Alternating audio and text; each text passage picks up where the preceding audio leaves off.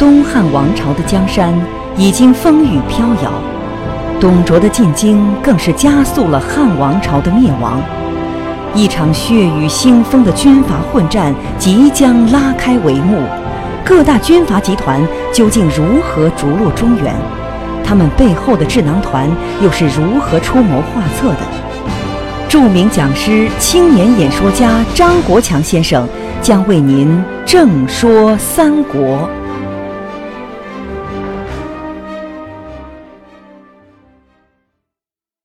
公元前一百九十二年。五月，发生了一件大事儿，王允和吕布联合把董卓杀掉了。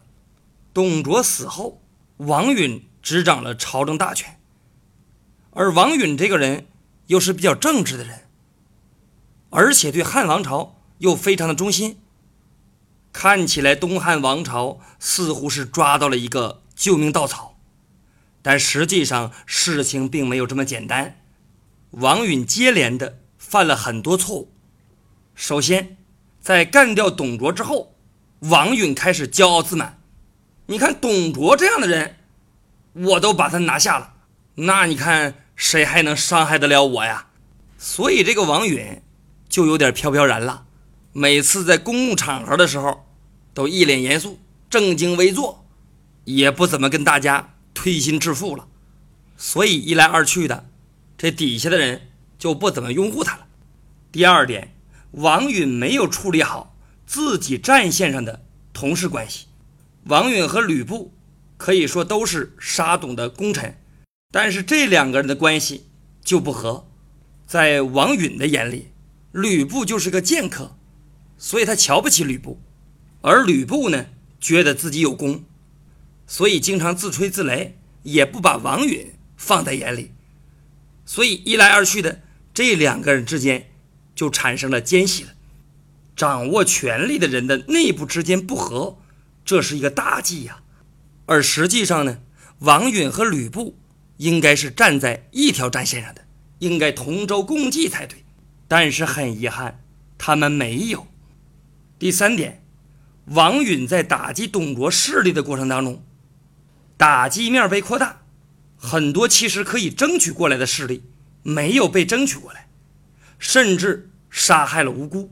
这里边最典型的例子就是东汉著名的文学家、书法家蔡邕，因此受到牵连。当时蔡邕听说董卓被杀的消息，只不过是叹息了一声。王允看到之后勃然大怒，然后厉声训斥了蔡邕一顿，然后把蔡邕收押治罪。当时有很多人给蔡邕求情，但是无论谁求情也没用。当时有一个太尉叫马日低，对这个王允说：“说伯杰是旷世的奇才，清楚很多汉朝的事儿，应当让他续写后边的历史，让他成为一代的重要典籍。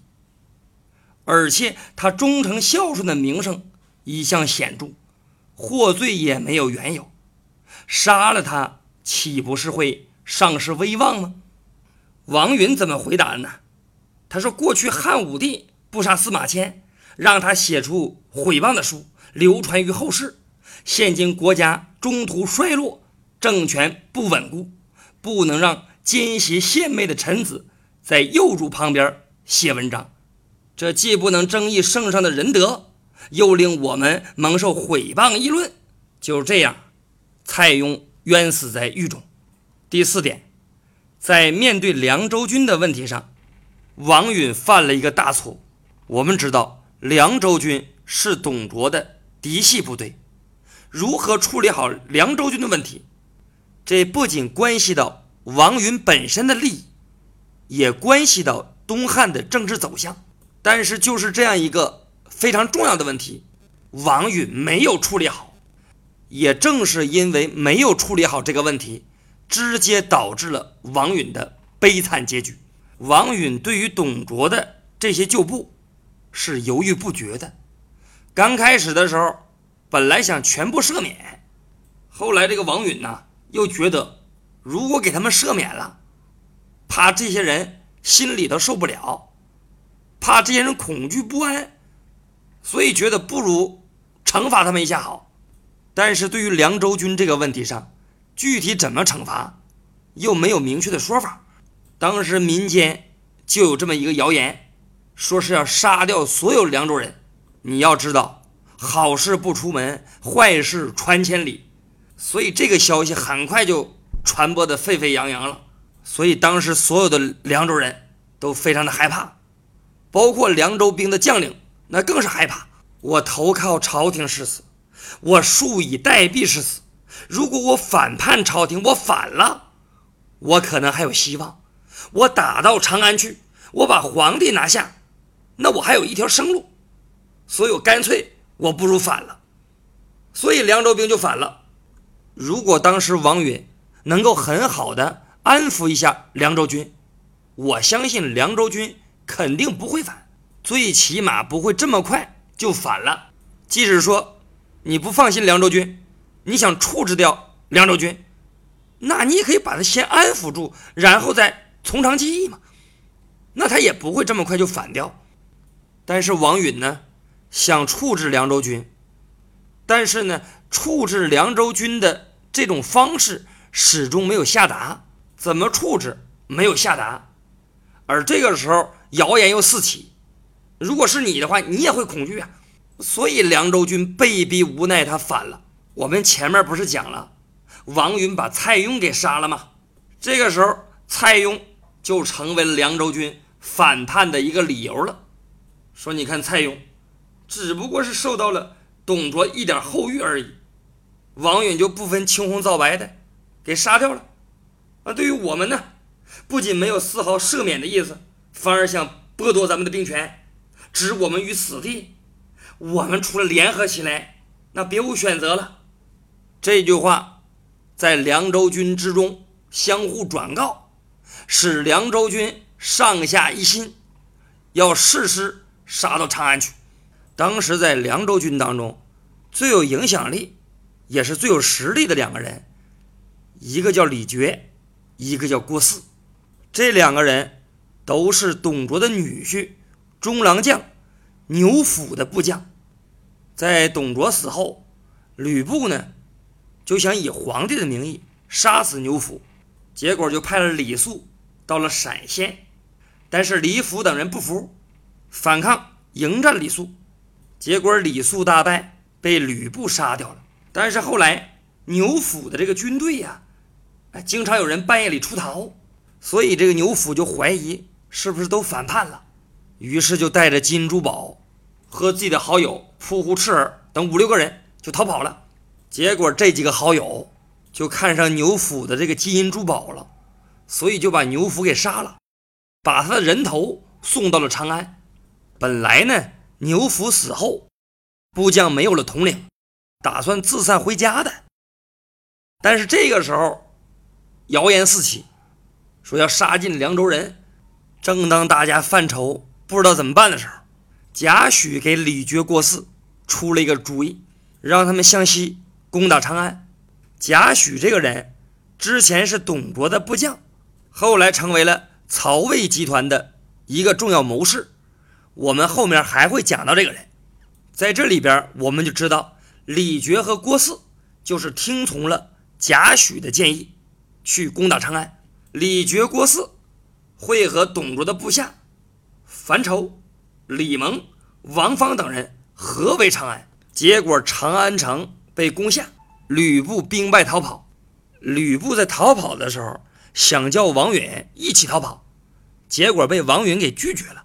当时王允说了这样一番话：“若蒙社稷之灵，上安国家，勿之愿也；如其不获，则奉身以死之。朝廷幼小，是我而已。临难苟免。”物不仁也，怒力谢关东诸公，其以国家为念。这句话的意思就是说，如果皇帝的祖先在天有灵，能赐福社稷，保佑我们的国家平安无事，我就心满意足了。如果这个愿望不能够实现，我愿献出自己的生命，以死来报效朝廷。皇帝年纪幼小，少不更事，只能靠我来辅助他。现在国家遭到如此的灾难，如果我放弃皇帝，只顾自己逃命，我实在是于心不忍呐。你出城以后，多多鼓励关东的豪杰，告诉他们千万要以国家为念。我们通过王允这句话，我们能够看到王允对于东汉王朝的忠心不二。对于汉献帝的忠心，也能够看到王允想报效国家的理想，也看出了他视死如归的精神。同时，我们也能看到他把东汉王朝最后的希望寄托在关东义军身上。但是我不得不说，王允的这种忠是一种愚忠，他希望东汉复兴的这种。理想和抱负也是无法实现的，因为东汉王朝已经到了穷途末路，已经病入膏肓，无药可救了。他虽然有视死如归的精神，但是他这种死是没有价值的死，是白死了。江东子弟多才俊，卷土重来未可知啊！为什么要死呢？留下生命才有希望啊！你生命都没了，任何希望也都不存在了。如果我是王允的话，我就跟吕布逃走，招兵买马，我还可以卷土重来。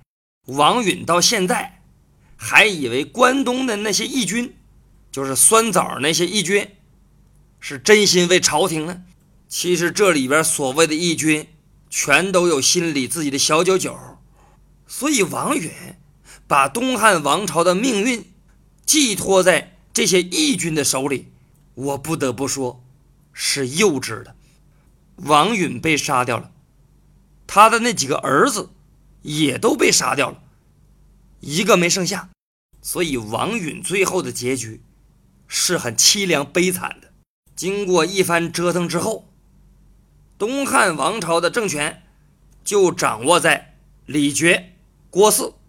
樊稠的手中了，但是很快，董卓的这些部将产生了争权夺利的斗争，在斗争当中，樊稠被杀掉，李傕和郭汜也产生猜忌，所以这两个人在长安城里面也打起来了。李傕把这个皇帝作为人质扣留在自己的营中，紧接着郭汜呢就把那些劝和的公卿。全都扣押起来了。李傕和郭汜之间打了几个月，结果死伤数万。这个汉献帝也是饱受其害，最后实在受不了了，在杨凤和董承的护卫下，就逃出了长安。虽然这皇帝逃出了长安，摆脱了李傕和郭汜的控制，但是这个日子依然不是很好过，颠沛流离了大概是一年左右。汉献帝又落入到了。曹操手里，汉献帝落入曹操的手里。这个时候，汉献帝仍然是一个傀儡皇帝，实权是掌握在曹操的手里。这就开始了曹操挟天子以令诸侯的时代。当然了，在曹操的眼里，不叫挟天子以令诸侯，叫奉天子以令不臣。那么，汉献帝究竟是怎样落到曹操手里的？之后又发生了哪些事情？我们下一讲再讲，谢谢各位听众。